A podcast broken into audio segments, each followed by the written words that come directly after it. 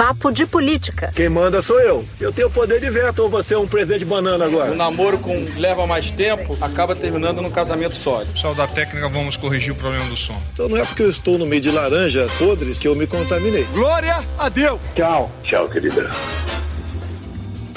Papo de Política.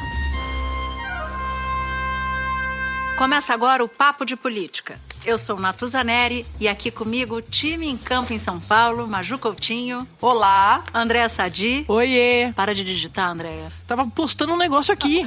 e Júlia Doilib. Oi, gente. Bom, neste episódio, Papo de Política mostra que, mais uma vez, o Congresso saiu na frente e criou uma agenda social para chamar de sua. Em 11 meses, é a primeira vez que Brasília fala em um conjunto de medidas para proteger os mais pobres da crise. A gente também vai falar de dados do desmatamento, confirmando que a Amazônia brasileira agoniza e fica cada vez mais perto do ponto de não retorno. A gente vai te explicar já já o que, que é isso. E também vai falar do Supremo Tribunal Federal e do julgamento que coloca limites para o uso de dados sigilosos. Bom, e essa semana ainda teve deputado destruindo uma exposição sobre consciência negra na Câmara, gerando muita polêmica, e agora finalmente a placa voltou a ser pendurada na parede. E ainda teve parlamentar em São Paulo querendo homenagear um ditador. Bom, e essa semana um dos pontos mais altos dela foi o fato de um grupo de parlamentares jovens, nomeados por Rodrigo Maia, terem apresentado, Andréia, um conjunto de propostas, um pacote social para atender a população mais pobre e aquela que está sofrendo com desemprego, redução de gastos públicos. Antes da gente entrar um pouco no que significam cada uma dessas medidas, Sadi, por que, que esse pacote saiu nesse momento? Natuza, eu diria para você que foi a primeira vez que a gente viu de fato a renovação política em Brasília, a renovação dos parlamentares que chegaram no começo do ano, rendendo frutos exatamente casado com os políticos que já estavam na casa. Quando você fala que é um pacote criado pelo presidente da Câmara ou, ou uma, um grupo que foi criado pelo presidente da Câmara, é verdade, mas é verdade também que ele só criou esse, cru, esse grupo pela insistência, pela é, persistência, vou colocar assim, dos deputados novatos. Eu estou falando aqui para dar nome ao grupo, a deputada da deputada Tabata Amaral, também o deputado Felipe Rigoni, todos os deputados em primeiro mandato que inclusive recentemente passaram ah, por provas dentro dos seus partidos mais tradicionais, como o PDT e o PSB, por conta de caciquismo partidário. É quando a velha política ela se mistura ali com a nova política. Eles votaram contra a reforma da Previdência, aí tem a discussão se eles, vão, eles iam, ser, iam ou não é, serem expulsos. Mas falando politicamente do pacote, Natuza, já para jogar a bola para vocês, meninas, Júlia e Maju, é o seguinte. Rodrigo Maia percebeu que é aquela coisa, a Câmara não pode contra a renovação, então é melhor se juntar a eles neste momento específico, desse pacote sobre a, sobre a miséria, né, gente? É até surreal ter um pacote para tratar do principal problema do país. 11 meses depois de ter assumido governo, Congresso. Isso. Ninguém estava olhando para essa agenda, ninguém estava prestando atenção é. nela. Natuza já... É. roubando a minha pergunta de um milhão de dólares. que é isso, mulher? Queria perguntar Pela por ordem. que, que governo e oposição não mandaram antes essas medidas, nada social antes. Tá, Mas só, só eu, eu, a Maju tem um ponto sobre o executivo e eu acho que isso casa com essa busca primeiro de protagonismo do legislativo né? Eles acharam essa brecha finalmente, é, sou independente, quero me posicionar, mas sobre a, a, a, posição do Rodrigo Maia, não deixa de ser, como alguns políticos me disseram, ele colocando dois pés em duas canoas. Por quê? Porque, Maju, Júlia, ele tem a agenda econômica como a sua principal bandeira, assim como tem o ministro Paulo Guedes. Então, isso casa com o executivo. Mas, nessa, quando ele adota uma agenda social, ele está falando, ele está dialogando com uma outra, um, um, outro nicho. E aí, eu estou falando de esquerda e, e, nós já podemos. Eu sempre quero jogar para 2022, mas calma, né, gente? Eu vou jogar Tem primeiro para a Mas, mas... Adorei, estou pegando em 2019 mesmo. Mas eu acho que não dá para dissociar dissociar uma coisa da outra. Exatamente isso que você falou, André. A leitura política que se faz dessa agenda do Maia é o que ele quer do ponto de vista é, político-eleitoral com ela. Uhum. E é claro que ele está acenando, ele já conseguiu ali um nicho, ele já transita muito bem no mercado financeiro, empresários, com a agenda liberal que ele defende, que ele conseguiu implementar. E agora ele coloca o pé na outra canoa, como o André bem definiu, olhando para o eleitorado, ele que sempre foi ruim de voto. Uhum. Então ele se posiciona, não necessariamente significa que ele vá disputar algo, mas ele já está construindo, pavimentando o caminho para. Valoriza o passe dele. E tinha, né? Maju, um vácuo. É, não, eu quero falar como que está sendo essa construção, essa pavimentação, o que é essa agenda de desenvolvimento social aí, esse grupo proposto pelo presidente da Câmara, Rodrigo Maia, que ele tem cinco eixos que eu vou citar aqui, ó, garantia de renda, inclusão produtiva, rede de proteção do trabalhador, água e saneamento e governança responsável e incentivos. E aí uma das propostas aí prevê incluir programas de transferência de renda como Bolsa Família na Constituição e atender aí ampliar esse programa para mais de 3 milhões de crianças de 0 a 6 anos incluídas no programa. Tudo isso custando 9 bilhões de reais, B de bola, bilhões. Hoje, Bolsa Família atende 13 milhões de pessoas. Vamos ouvir a deputada Tabata Amaral, do PDT, que é coordenadora desse grupo. Vamos ver o que ela fala, a explicação dela sobre o pacote. A agenda social da Câmara dos Deputados, ela vem depois que três fatores se combinaram. Então, por um lado, você tem um governo que não se posiciona e deixa um vácuo muito grande na área social. Por outro, você tem o, é, o desemprego no Brasil que está fortíssimo, a segunda maior crise econômica da nossa história, que levou 15 milhões de pessoas para a pobreza, para a extrema pobreza, a desigualdade está aumentando.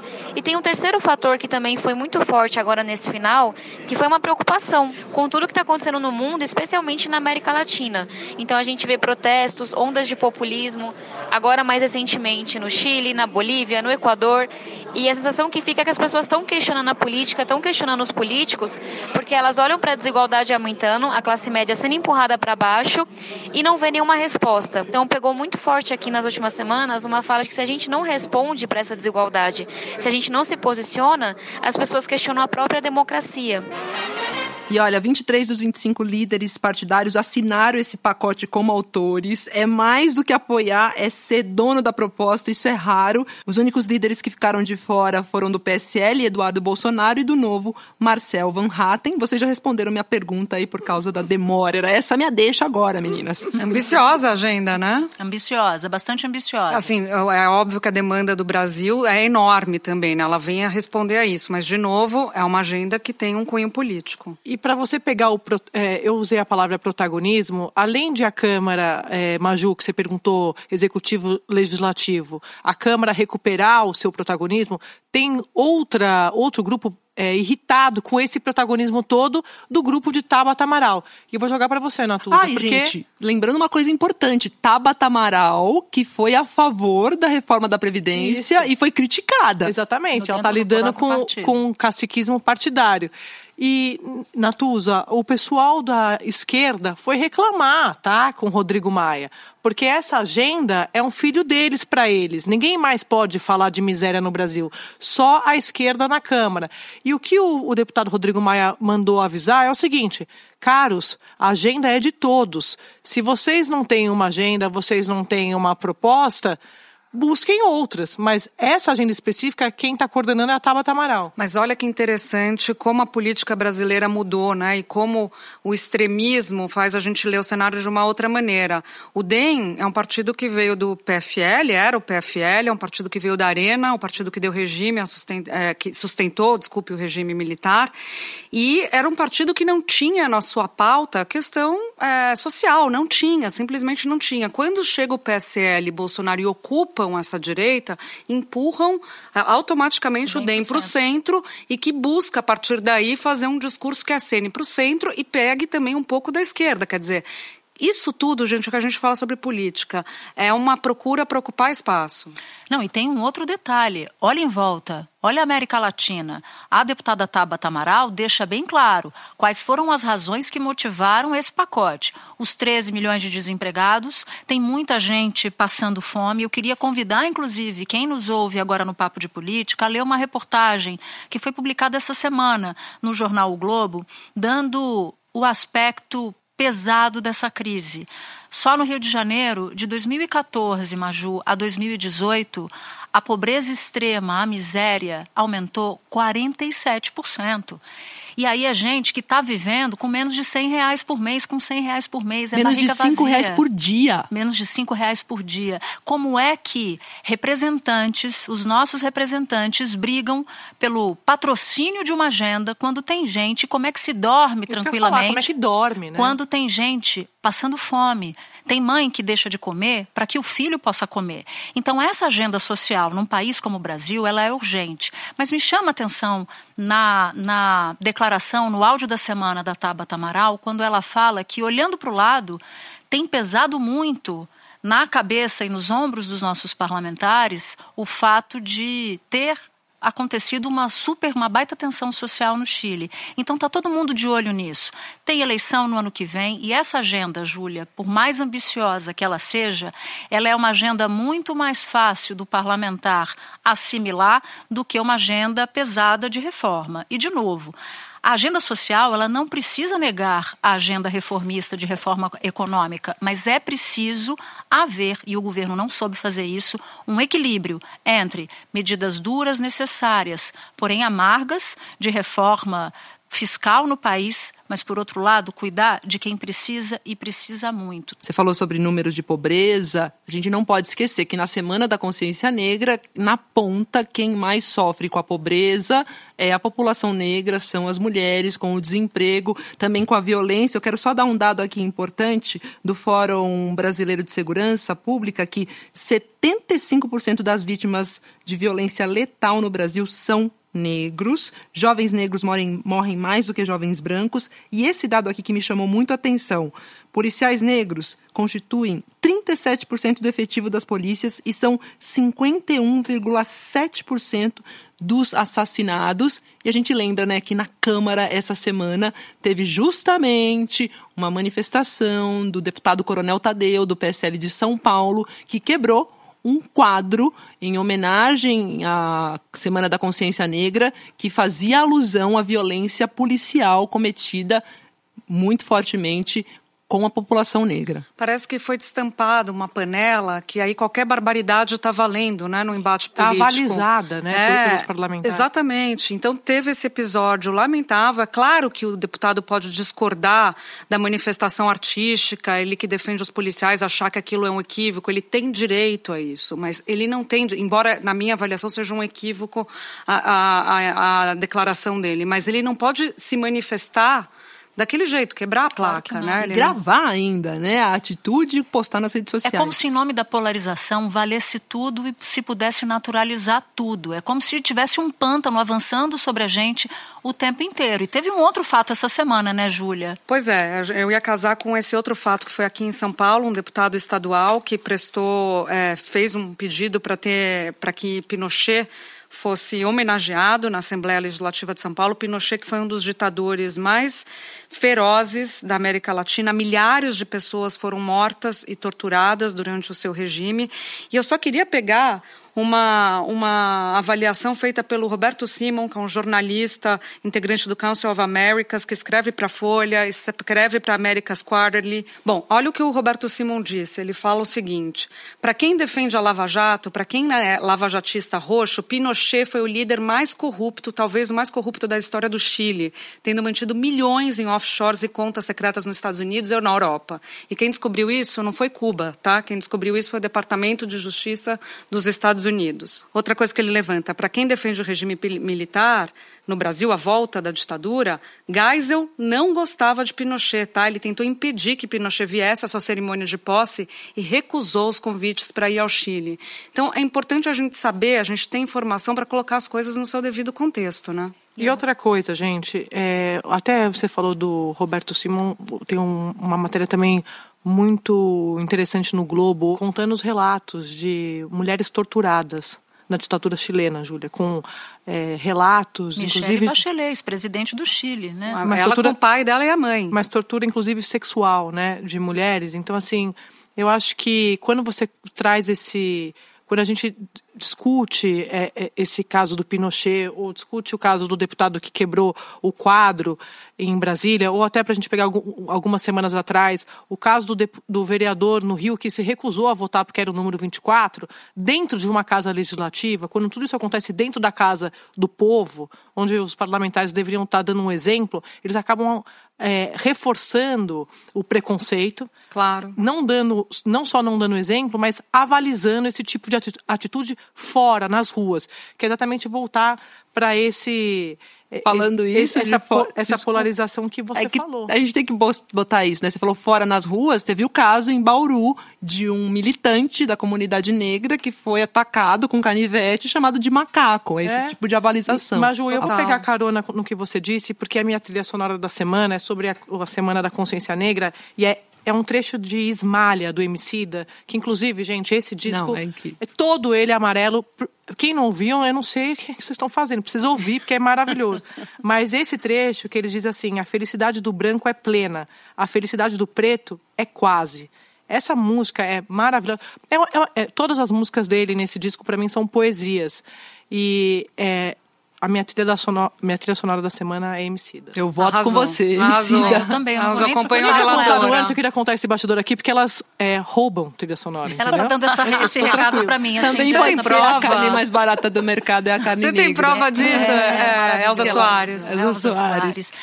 Eu não queria mudar de assunto, porque tem mais outros dois assuntos para a gente falar, sem antes dizer quais são as viabilidades aqui essa semana do pacote social e do pacote do ministro Paulo Guedes. Pacote social, os projetos que integram esse, esse pacote, que ainda está terminando de ser alinhavado. Tabata Amaral diz que para o começo do ano que vem vai ter uma comissão para discutir todos esses projetos e que no primeiro semestre há chance de votar, até porque, como é uma pauta considerada positiva, Júlia, tem mais disposição no ano eleitoral. Pacote do ministro Paulo Guedes, a proposta de emenda à Constituição da emergência fiscal, por enquanto, zero de chance. A única chance, luz do fim do túnel, para se votar isso nos próximos meses é se essas propostas forem lipoaspiradas, se elas forem desidratadas. Aí sim pode ter algum consenso. A partir de agora, nada. E uma conversa com o senador Tasso Gereissati essa semana, lá em Brasília, que ele disse o seguinte: puxa vida, o governo mandou a medida provisória da carteira verde-amarela e eu passei três meses aqui, ele era relator da reforma da Previdência, convencendo os meus pares de que era muito importante votar a reforma em razão do déficit fiscal, do rombo fiscal, e aí o governo manda uma medida provisória que desonera a folha de pagamento, que afeta a Previdência, a sustentação da Previdência, e, e onera quem? E bota peso de imposto em quem? Em quem vai precisar do auxílio-desemprego, né? Exatamente. Sadia, eu tenho que perguntar uma coisa que ficou vendida aí, não sei se vai dar pra gente colocar, mas é, você falou da, da reclamação da oposição de não chamar de seu pacote anti-miséria, mas por que essa inação deles também? É, porque assim, o que eles estão argumentando, Maju, é que o discurso é deles. É quase como se o lugar de fala sobre o pacote de miséria fosse só da esquerda. Então, é, eles estão preocupados, como a gente estava. É, a gente já conversou isso algumas vezes, com o protagonismo do discurso, na hora de você subir num palanque e falar do mais pobre, falar de quem mais precisa. Quase como se eles quisessem repetir aquela polarização de que o PSDB só pensa na agenda econômica e o PT só pensa na, nos, nos, menos favorecidos. Mas eu acho que, principalmente nesse caso, quando você traz esse dado de que a maioria dos líderes assinou esse pacote, Maju. Eu fico pensando num outro bastidor que eu ouvi essa semana em Brasília, que é o seguinte: o Centrão, que era a grande preocupação de Rodrigo Maia, aqueles partidos que são conhecidos como partidos mais fisiológicos, o, o, o Rodrigo Maia achava que esses partidos iam ficar incomodados e não a esquerda. E foi exatamente o contrário que aconteceu. O pessoal do Centrão não só apoiou, como assinou, como você contou aqui. Bom, não dá para deixar de falar de Amazônia. Ouvi de um, de um parlamentar uma avaliação de que temas relacionados à proteção da Amazônia também tenderão a ganhar mais espaço e um bastidor. Foi instalada essa semana a CPI para investigar a mancha de óleo que atingiu o Nordeste. Essa CPI pode, inclusive, estar tá lá nos aspectos gerais para justificar a criação, que ela pode investigar a eventual omissão do governo. Então, não é uma CPI moldada contra o governo, mas tem muita gente achando que chega fácil no governo porque o governo demorou mais de 40 dias para agir. E sobre a Amazônia, a gente tem uma, uma expressão do como se não houvesse amanhã. Então, Júlia canta como se não houvesse amanhã. Eu como como se não houvesse amanhã, mas um parlamentar disse o seguinte: olha, estão desmatando, e aí eu puxo para o assunto sério, a Amazônia como se não houvesse amanhã. E o pior de tudo é que pode não haver mesmo amanhã.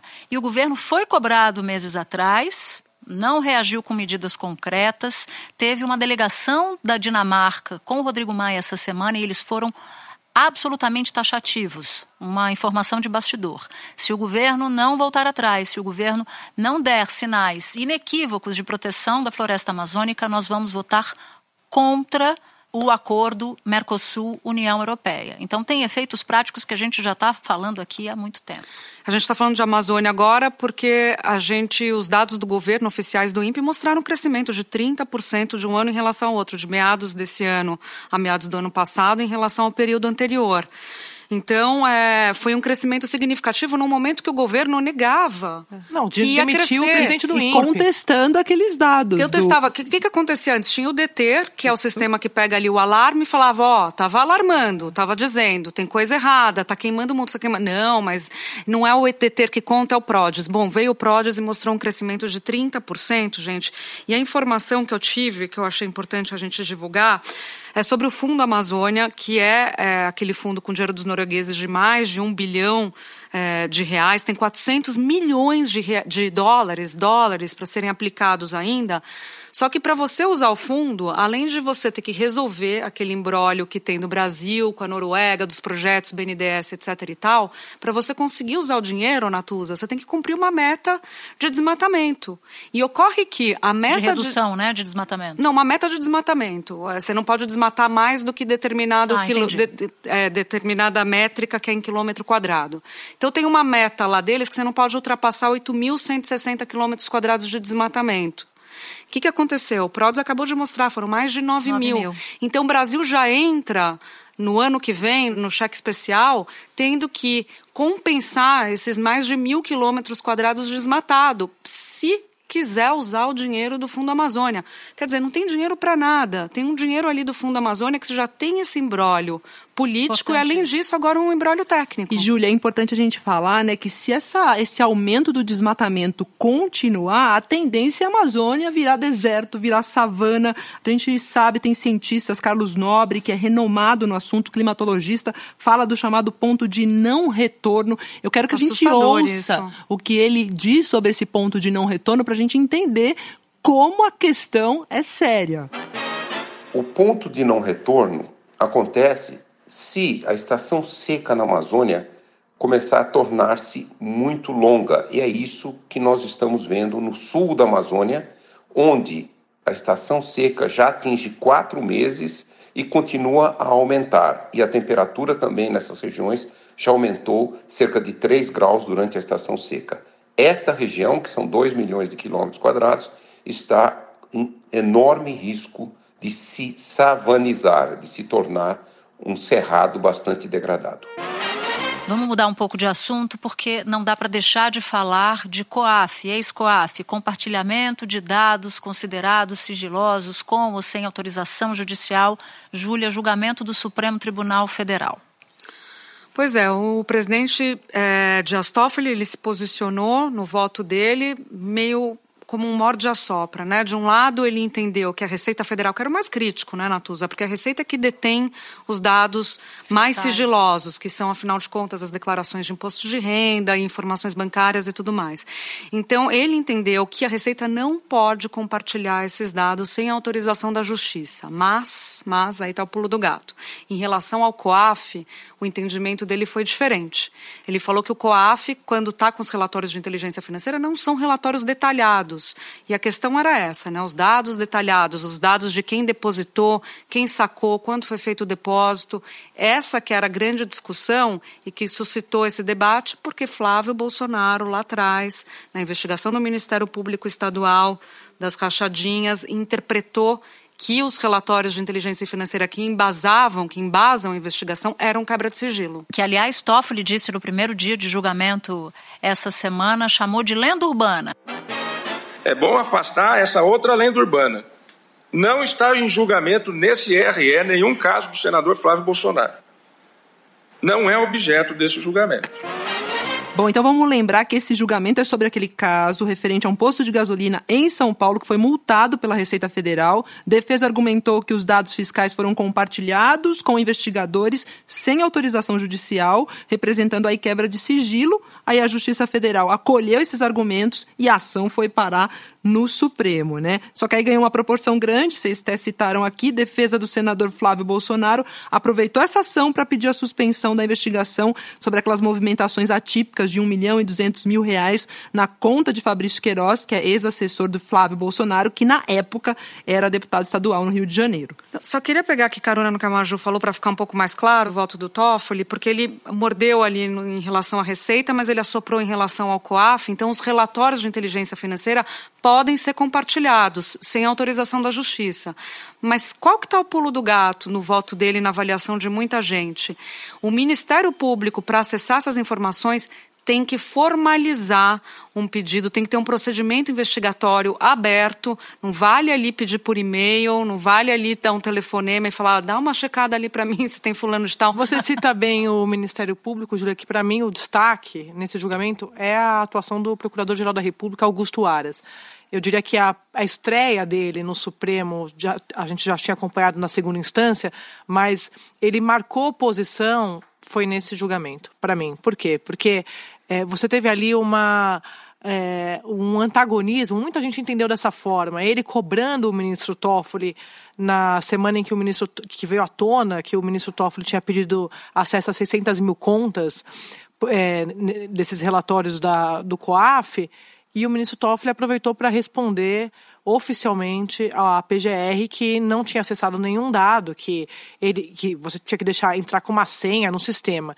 Mas principalmente nesse caso do Augusto Aras, eu ouvi alguns procuradores que me disseram que na véspera, na semana, na véspera do julgamento, ele reuniu subprocuradores em Brasília num domingo, e esses subprocuradores estavam super preocupados com a eventual mudança dessas regras para investigações. E vamos lembrar aqui, para quem está ouvindo a gente, que o Augusto Aras assumiu a PGR é, totalmente tendo que unificar o Ministério Público, porque ele não estava na lista tríplice, aquela história de que é uma tradição. E dessa vez eu falo que ele marcou posição, porque a primeira vez que eu ouvi de procuradores que ele fez um gesto para o Ministério Público. O Ministério Público que defende as investigações, não só da Lava Jato, mas qualquer investigação sobre corrupção e contra a lavagem de dinheiro. E sem contar, gente, a gente falava da Amazônia sobre a imagem internacional, nesse caso também, porque Augusto Aras falou várias vezes no domingo antes do julgamento para esses subprocuradores, nessa reunião reservada, que o Brasil ia virar um paraíso fiscal se essas regras fossem mudadas na avaliação do GAFI, que é o órgão, o principal órgão internacional de combate, de prevenção à lavagem de dinheiro. Então você tem também essa preocupação da imagem internacional sobre a posição do MP em relação a isso. E olha, Sadi, o segundo dia de julgamento do Supremo terminou com o voto do ministro Alexandre de Moraes. Moraes votou para que tanto a Receita Federal quanto a Unidade de Inteligência Financeira possam, sem nenhum problema, sem necessidade de supervisão judicial, compartilhar dados com o Ministério Público. E, como a Júlia havia dito, o ministro Dias Toffoli já havia votado para impor algumas restrições. O julgamento foi suspenso, a gente vai voltar a ele nos próximos episódios com absoluta certeza. Bom, e esse episódio fica por aqui. Eu vou agradecer aos trabalhos de roteiro e edição de Daniela Abreu, edição de áudio Fábio Cameia, trabalhos técnicos Gerson Chaves e Anderson Tavares, sonoplastia de Giovanni Reginato, supervisão Cadu Veloso. E você já sabe, todos os episódios do Papo de Política estão no g1.com.br barra Papo de Política ou no seu tocador de música preferido. Só não vale não ouvir e se você quiser sugerir a trilha da semana do próximo episódio, então marca a gente na rede social e usa a hashtag Papo de Política. Até o próximo. Gente, eu não cantei o áudio, o, a trilha que eu queria sobre a lenda urbana. A Qual é? Natuza A fala- lenda dessa Não, paixão. eu queria que você con- faz sorrir. Mas isso é fake news. Isso é fake news Júlia, porque ela tava cantando o que antes aqui, Maju, de você Ah, chegar? Roberto Carlos. Amazônia. Ela ficou Ai, treinando. Sônia, essa é a melhor. Mas do não sabe mundo. real, Linda. Ela sabe Eu tinha uma real. vizinha que eu via isso. A Natuza teve que ficar Maju, decorando. Me dá um dó, vai. Ah, Amazônia.